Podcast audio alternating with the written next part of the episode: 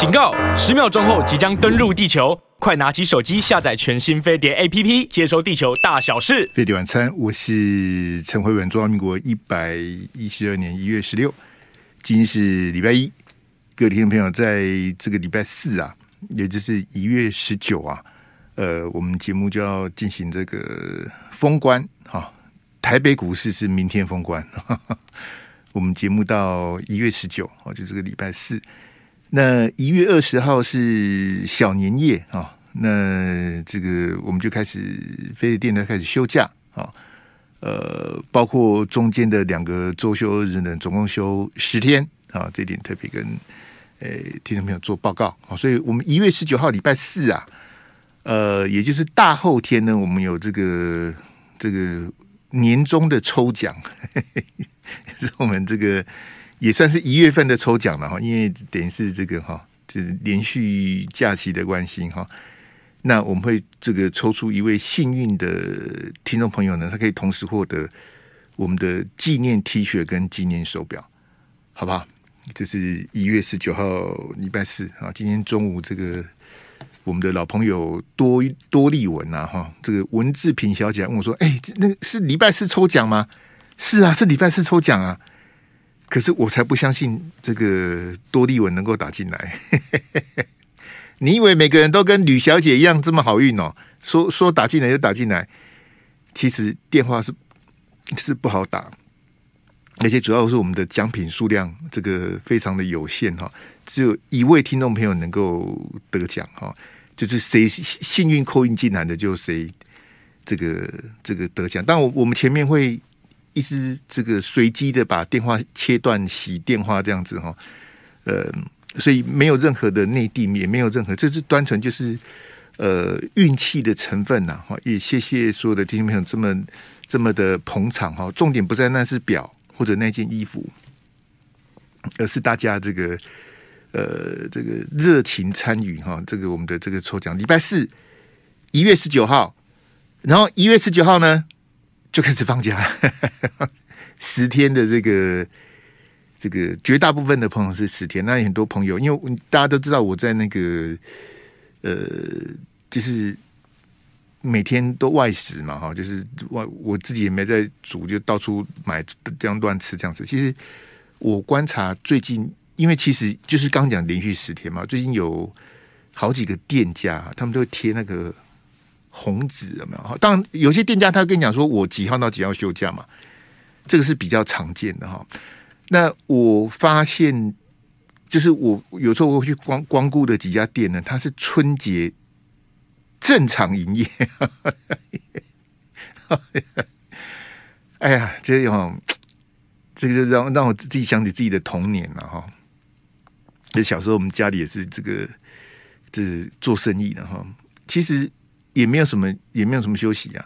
像我们开百货行、开童装行的，我们农历年前很忙，因为大家都要买新衣服过年嘛。其实大年初一、大年初二。开门营业是对对我们来讲是很正常的事情呢、因为就是会有人来买啊。那你农历年前来买的，有的他回去穿太大或是太小，好，他会来换，好，那你还是会开门啊。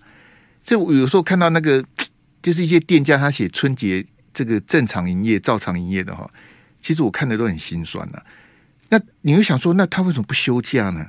大家都休十天，那立马立马立马个。个店名哦，不管你是这个这个哈，各行各业的哈，这个卖吃的啦、服务业啊什么的哈，你就把门关起来啊！你就休十天啊，人家休十天你也休十天啊，是啊。那一般的民间企业、一般的公务人员，他休十天，他有钱可以领。你说那种做服务业的，自己开门当老板的，你休十天，你有钱可以领吗？没有啊，你休十天。好，像我们林阿西这种开店的，好做这个餐饮业的，这十天的成本都你的啊，你的店租、你的员工、你的什么水电什么的，那个成本是，还叫条还他们没有休假，那个你你跟你跟你的房东讲说春节休十天，所以我我只要给你三分之二的房租吗？不可能啊，对不对？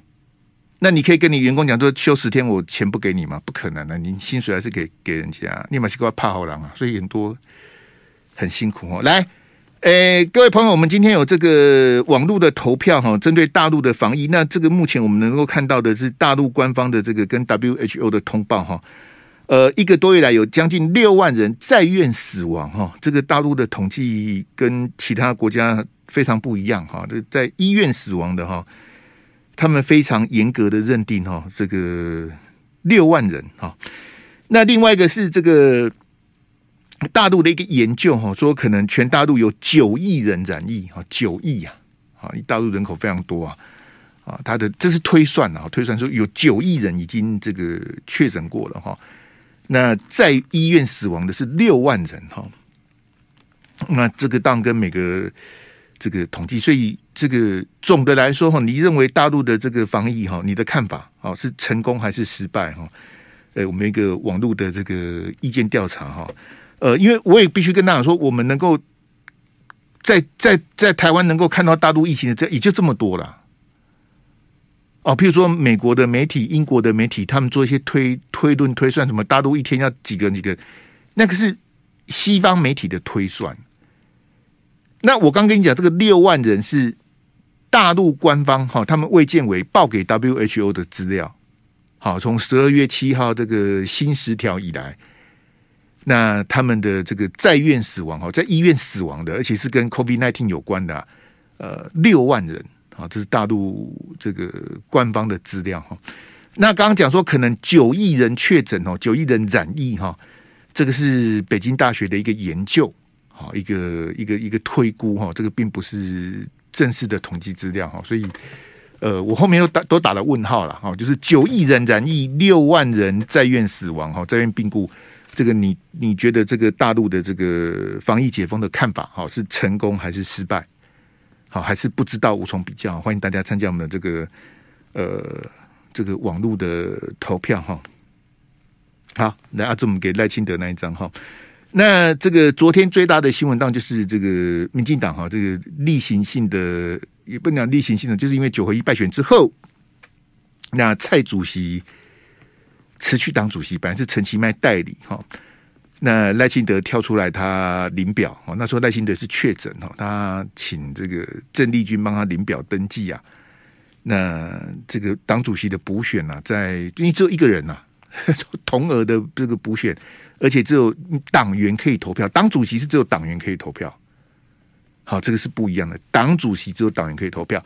那如果以二零二零的总统初选来讲的话，蓝绿两党都是全民调，也就是没有党员投票，只有。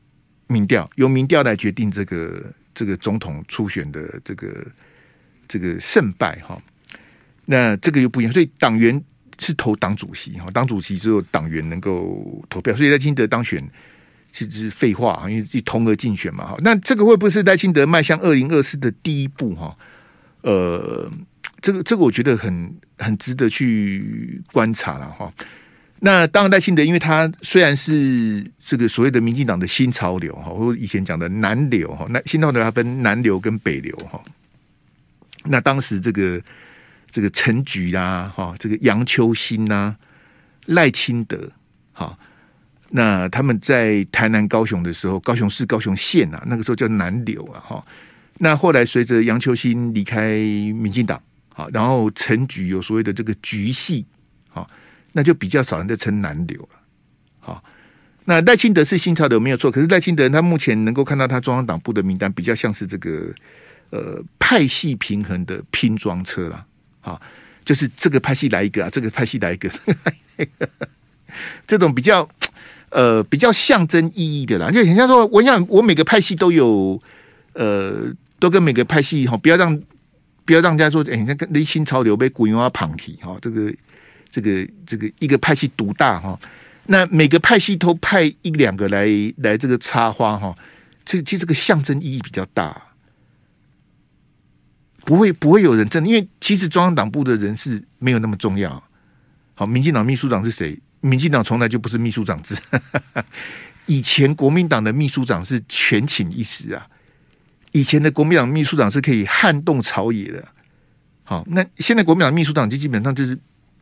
好、哦，这个 B 咖 C 咖，不是只有现在这个秘书长，国民党的秘书长弱化很久，那民进党的秘书长也是啊。民进党从来蓝绿都实际上都是党主席比较大。那以前国民党党政一体的时候，国民党一党独大的时候，秘书长很很很可怕。秘书长讲一句话，这个会影响政坛的。那现在不一样了，所以赖清德中央党部的人事呢，其实不重要。那只是政治记者闲着没事在那边鬼扯什么啊，什么各派系什么平衡什么，因为不重要嘛。好，所以民进党中央党部的人事安排，赖清德他是一个呃，走个形式，走个过场嘛。好，这个是没有办法避免的，他就注定他是一个阳春的党主席啊。好，这个就是赖清德他当初要去拼这党主席的时候应该要想到的。其实我一直认为说，蔡总统比较希望的是一个呃卓荣泰二点零啊，因为上次二零一八败选之后，民进党补选当选的党主席就是卓荣泰。好，那时候是卓荣泰跟尤应龙两个人选嘛，后来卓荣泰这个压倒性的这个胜出哈。那卓荣泰他这个党主席就是假的嘛，就是台面上他是党主席，可是真正二零二零民进党的总统、立委不分区。好，所有的提名相关作业都是蔡总统决定啊。卓荣泰的党主席是虚的嘛，对不对？这这他 根本也没有人把他当，就礼貌上称呼一下主席，可是实际上控制的还是蔡英文。虽然蔡英文那时候也是请辞。好，那这一次我一直觉得赖赖副赖副总统太急了，就是说，我觉得蔡总统需要的是一个呃类似像卓荣泰这样，譬如说郑文灿。其实陈其迈代理党主席本来要参选的这个传说人选是郑文灿啊。那如果郑文灿当党主席的话，他就会扮演比较像卓荣泰的角色。好，所谓的卓荣泰二点零啊。但是赖清德当选之后，一切都变了。好，这个我是陈辉文，在彭佳慧这么轻快的台呼当的，这这是我挑的。我请阿志一定要安排一个彭佳慧的台呼，但是这首歌我也没听过，因为我平常没有在听歌的，所以这这个是这个以前彭佳慧来过我们电台宣传嘛，很多年前，那时候呃 好几年了啊，很多年前，你你看 COVID nineteen 就几年就三年了，彭佳慧上在我们电台，就是在我们电台我我遇到他好几年前，然后就他就很。很大方啊，就哎，辉文哥，其实我我我是不好意思叫他，因为人家是这个大牌的歌手嘛，哈，他就很平易近人这样子，然后他就很客气，他说他他爸爸会听我们节目啊，这这这感谢哈，感谢感谢捧场，哎，好，那刚说这彭佳慧这个轻快的台呼，其实这个刚讲礼拜五啊，就是小年夜，呃，我自己从一一二六之后就比较进入这个。我啦，我说我自己啦，我就比较进入这个，呃，这怎么形容？其实我因为我我一直跟大家讲说，我因为我认为二零二二是不重要的啊，但是二零二大家选的这么兴高采烈，我也我也无可奈何啊。因为其实重点在二零二四的哈。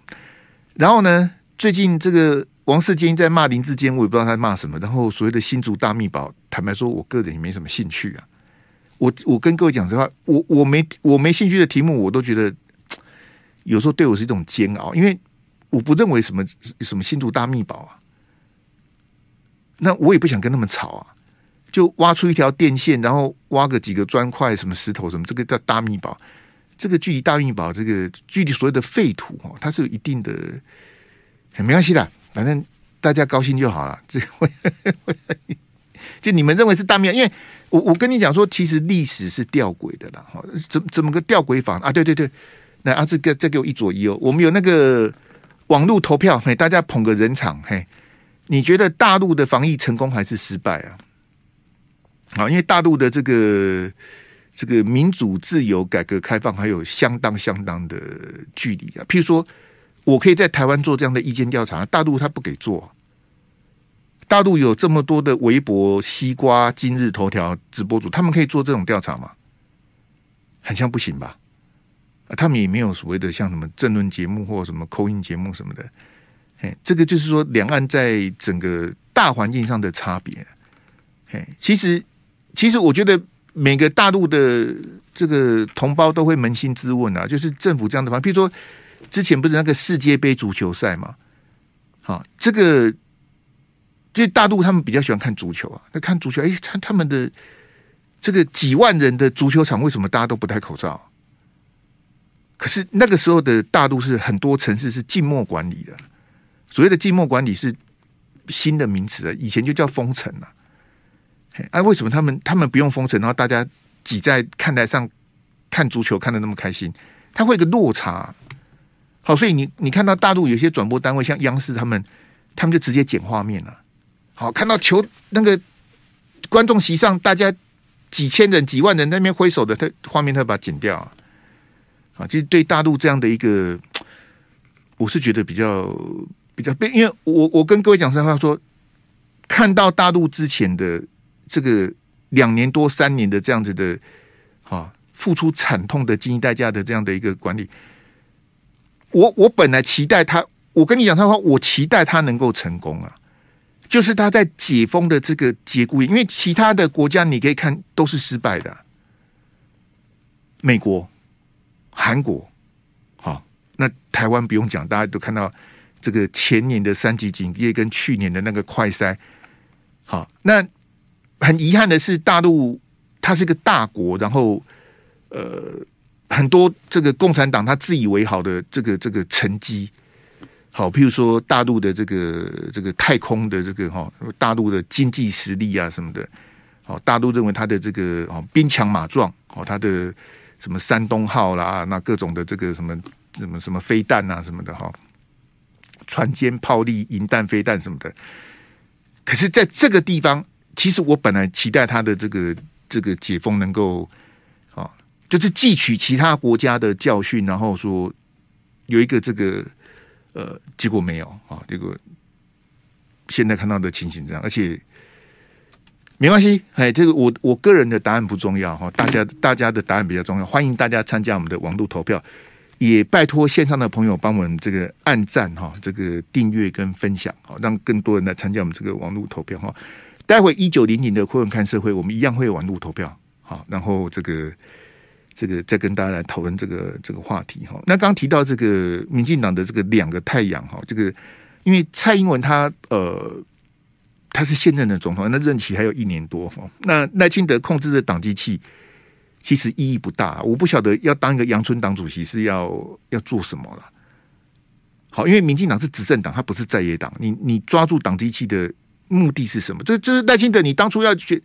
其实我刚刚跟你讲说，卓荣泰跟郑文灿的故事，这个是赖清德要去要去设想的，因为他是副总统嘛。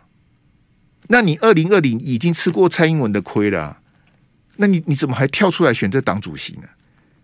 啊，是这个我对赖清德的政治判断是觉得，其实他应该是要沉潜、低调、仰望。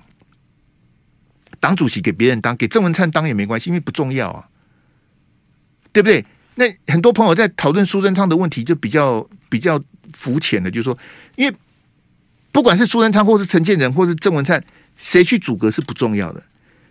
蔡总统他的他的着眼点不在于剩下一年的这个阁揆啊，因为二零二四就要投票的嘛，一月就要投票的，你这个阁揆可能就只干一年了。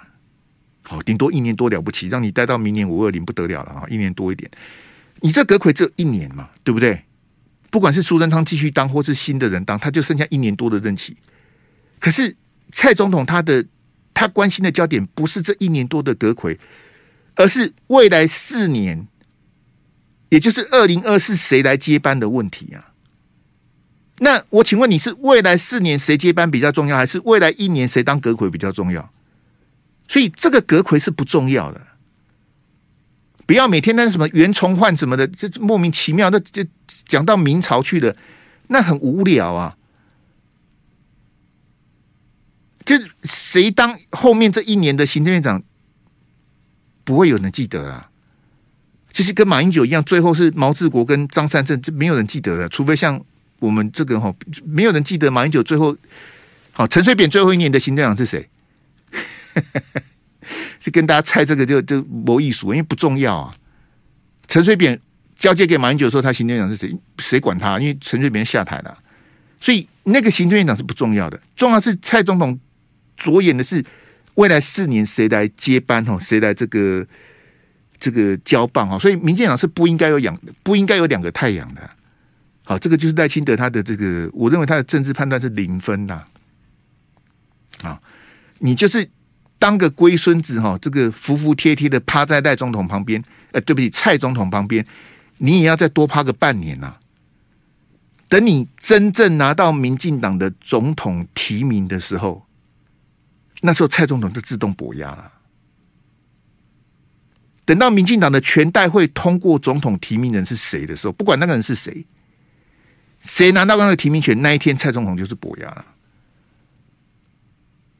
这样大家了解我的意思吧？那你在拿到那个提名权之前，你就是应该是要泼泼踏踏、服服帖帖。蔡总统叫你站你就站，叫你跪你就跪，反正你就是言听计从嘛。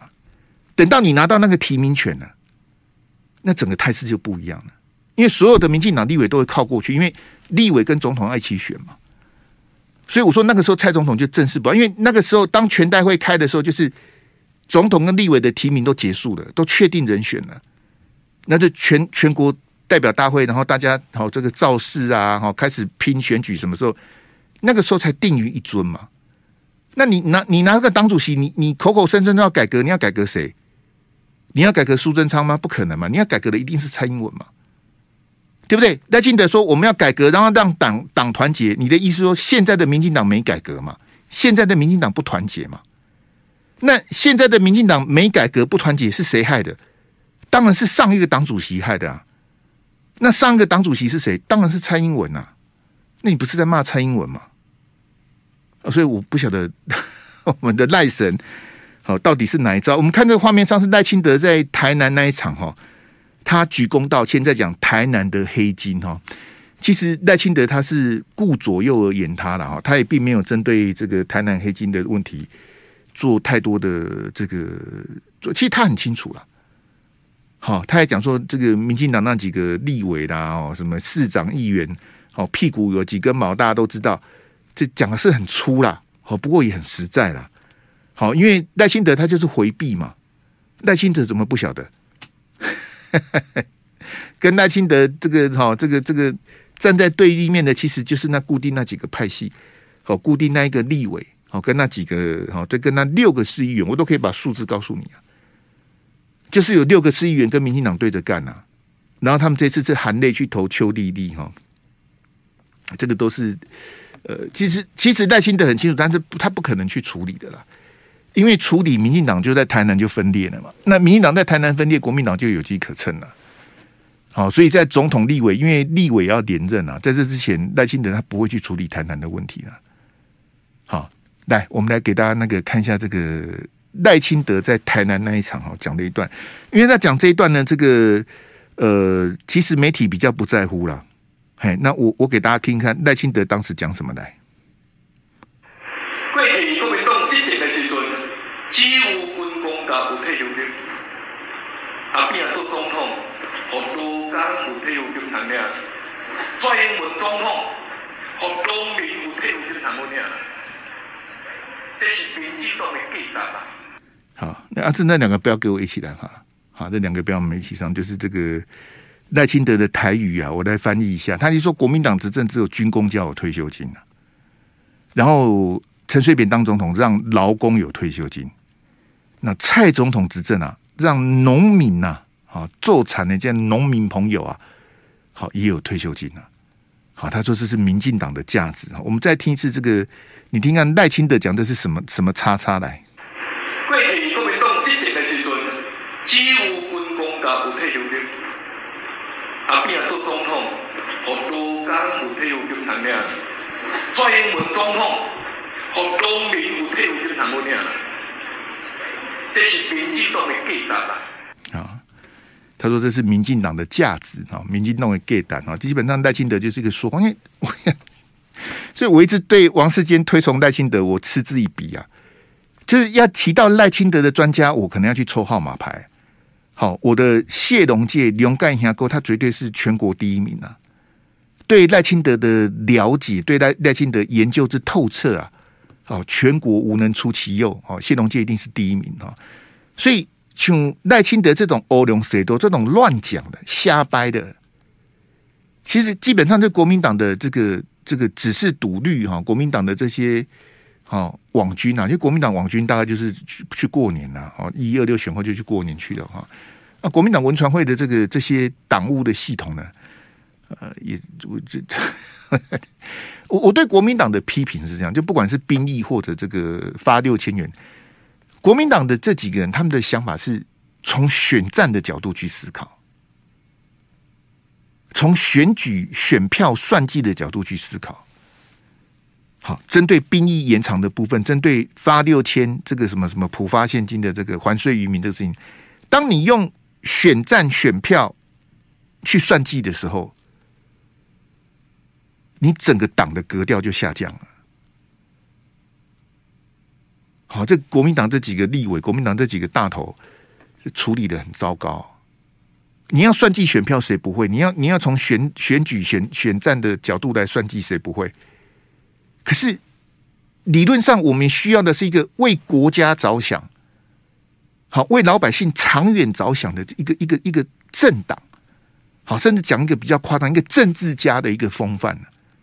我要的不是选举的输赢，我要的是国家长远的发展。我要诉求的是中间选民，我要要的是选票极大化。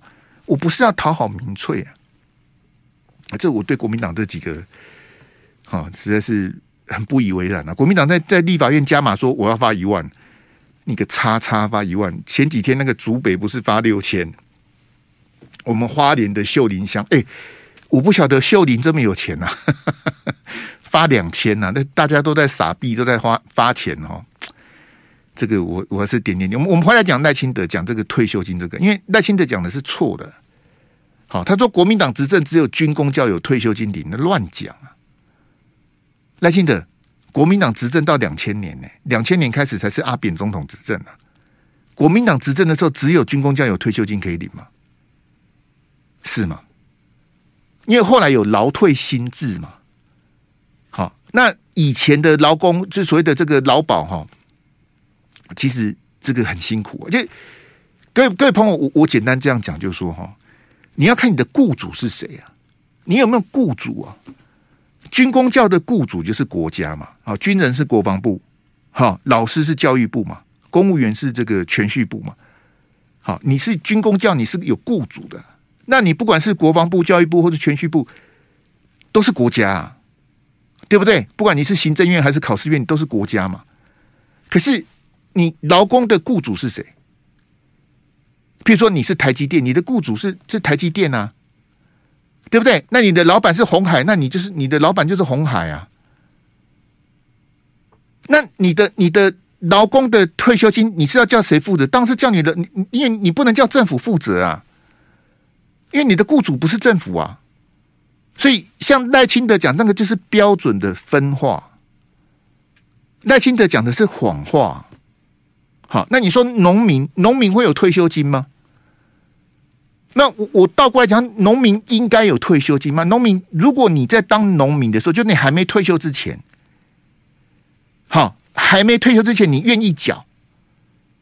那你愿意缴？你你退休之后，你你有一个退休的保障，退休农退或是这个。劳退，好，所以的退就是退休金嘛。你你有农退、农民或是劳退、劳工的退休金的保障，但因为你还没退休之前，你有缴，那你退休之后领回来，这很正常，这这个这个天公地道嘛。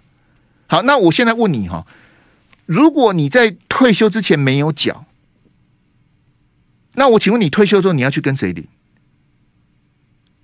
这问题不就这么简单？那你你退休，你在还没退休之前，你都没有缴，你每每年每个月你都没有缴，那你退休之后没有，就不是很正常吗？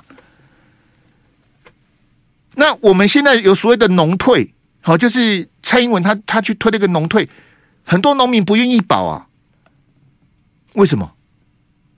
你我们我们有所有农退，他他为什么不愿意保？为为什么我们要鼓励大家去保农退？飞碟晚餐，我是陈慧文。基本上赖清德讲的是一个套路了。好，从长久以来，这个民进党啊，他们从以前党外时代就一直洗脑说，他们认为国民党啊是靠军工教的铁票。好，其实国民党军工教的铁票早就生锈了。国民党的黄复兴党部啊，大不如前呐、啊。好，当然也是因为立委单一制、单一选区两票制的结果哈。国民党的这个铁票部队早就生锈了。好，除了在市议员选举黄复兴还能有一点这个票子，因为国民党的党员结构是扭曲的。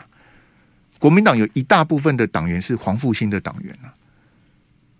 啊，其实他的那个他没有办法反映选民结构的比例啊。好，所以国民党的改革，就我我以前我是支持于北辰，因为于北辰以前在国民党的时候，他是反对黄黄复兴的。我也反对黄复兴，因为我觉得那些军系的哈人很少啊，声音很大。其实我跟你讲，军工教现役加退休才一百多万人，我们全国有两千多万人，所以他其实他并没有他人没有那么多，他声音很大。好，那撇开黄复兴这个，我们我们有空再聊。我是说，这个民进党他之之前就是二分法，他把军公教认为是国民党的铁票。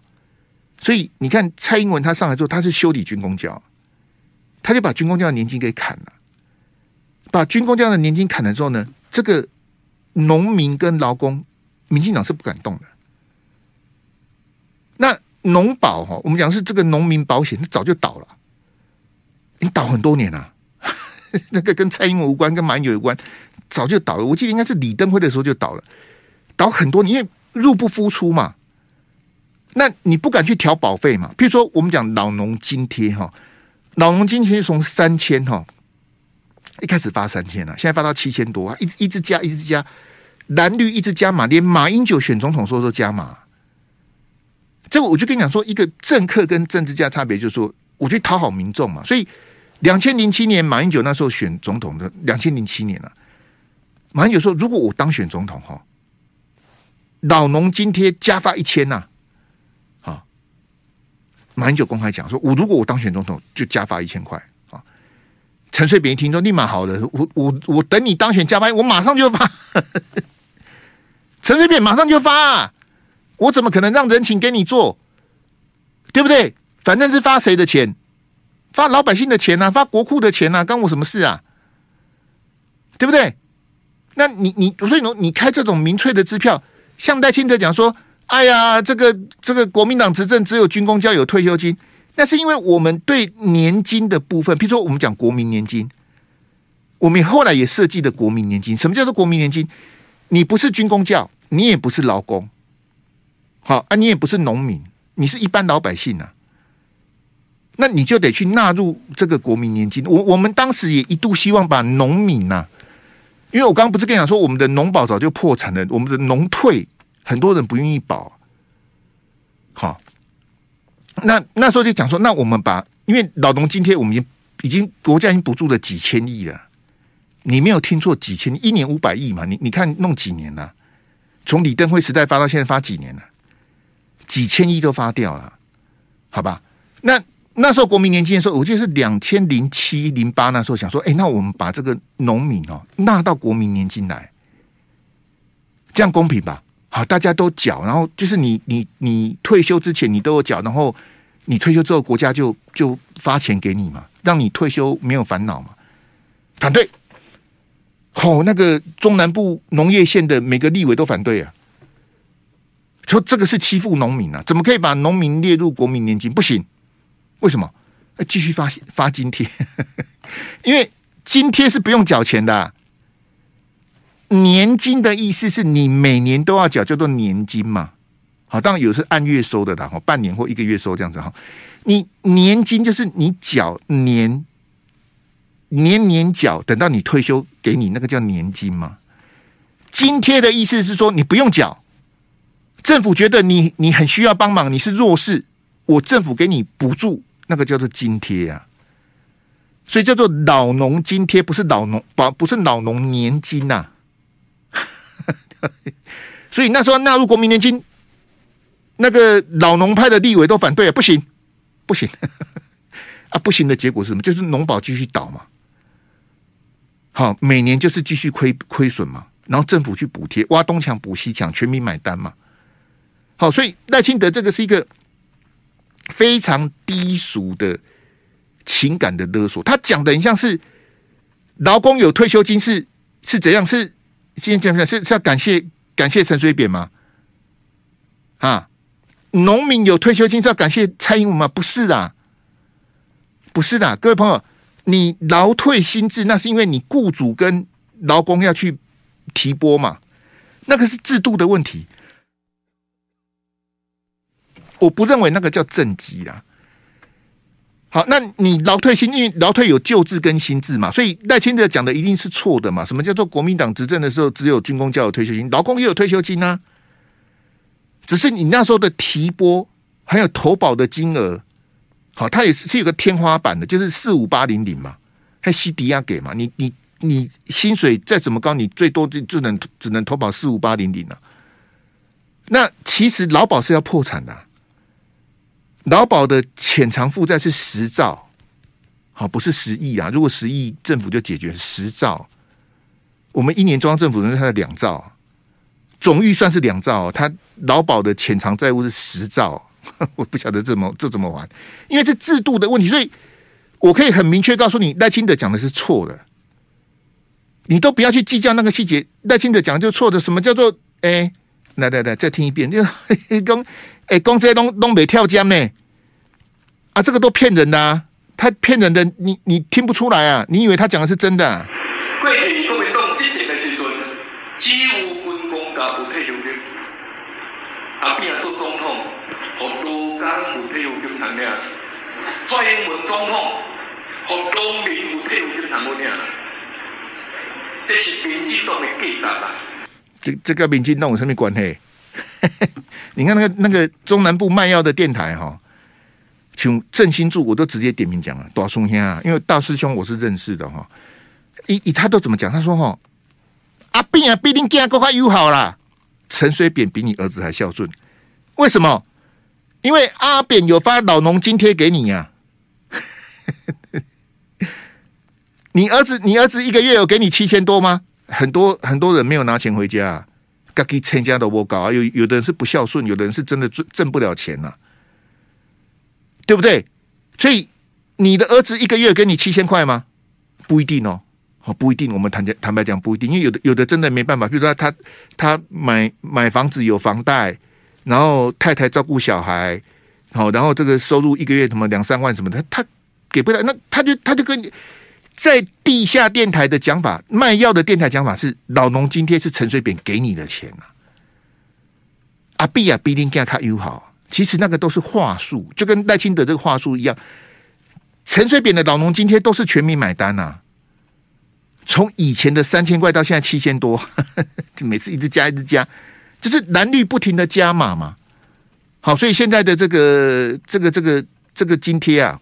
老农津贴已经一个月到七千多了，然后就是没有钱了，所以我跟大家讲那个农保哈，来阿志我们换一下那个标，那个农保一个月是七十八块哦，你已经换了，哎，其实早就破产了。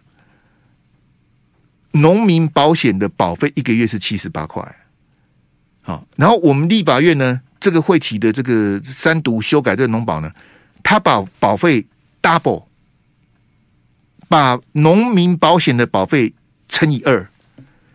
这样子让我们农民呢可以领到更多的这个，譬如说生育的补助、丧葬的津贴，好，还有那个那个农保，好，就让你可以多领一点嘛。因为我保费保费 double 嘛，好。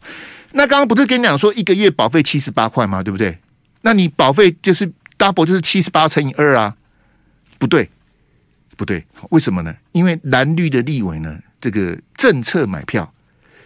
你农保的保费加倍 double 的钱，由政府买单的，这样大家懂我意思吗？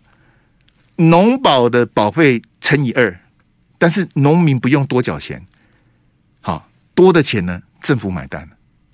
那你说国家会不倒吗？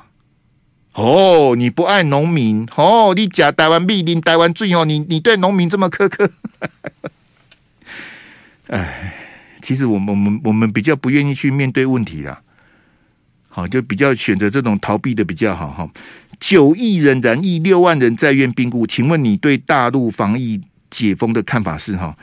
呃，谢谢一二八七的朋友参加我们投票，不知道无从比较是二十一趴，哈，认为大陆防疫成功比欧美都强的是五十趴，好，认为大陆防疫失败啊，跟欧美差不多的是二十七趴，好，谢谢我们所有听众朋友的答案。那我个人的答案哈，诶，我待会因为我待会会员看社会还有一样的题目要做调查哈，我到那边再公布了，因为其实我个人的答案不重要，因为我跟各位一样，我的答案只有一票。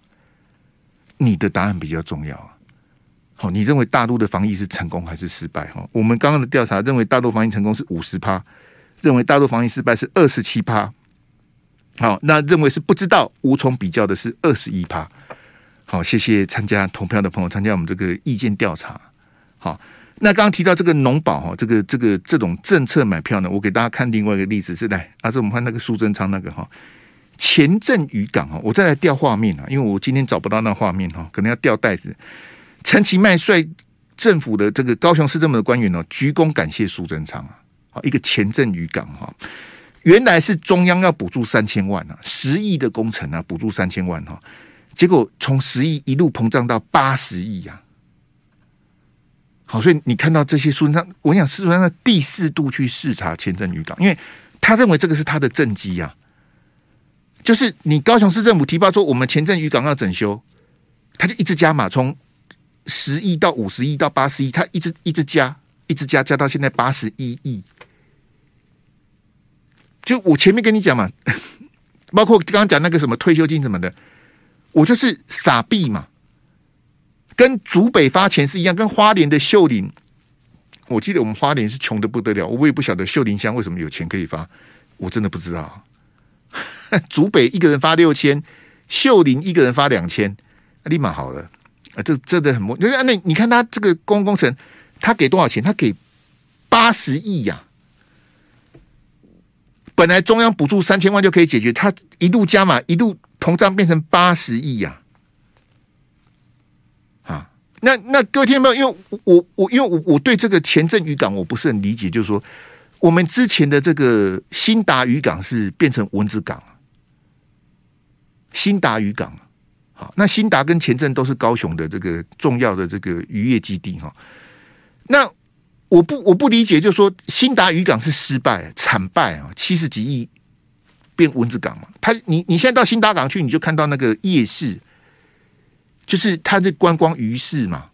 好，那个也不能讲夜市，暗西亚马波浪，好，它就变成是一个一个观光的景点。可是我们没有必要花七十亿去做一个观光的景点啊。我记得到最后上是到了七十六亿之多啊，在陈菊的那个年代啊，新达港啊，好，那现在苏贞昌弄了一个前镇渔港，这个我也不太懂啊。这个就是你你你政府跟媒体跟民意代表你要去监督的地方啊。各位听到没有？我在想说，新打港失败的，你为什么去盖前镇港呢？那新打港失败的前镇港会成功吗？因为你们不是都在高雄吗？那你新打港失败的，你就不要再盖前镇港啦。或者说你，你你去盖前镇港这八十亿，你应该去把已经花七十亿的新达港，你让它起死回生就好了。你为什么要再盖个前镇港呢？那我请问你，如果今天是韩国瑜当高雄市长，苏贞昌会这样子补助吗？那些希望韩国瑜留在高雄的人，你们到底在想什么？好，谢谢，我们明天见，拜拜。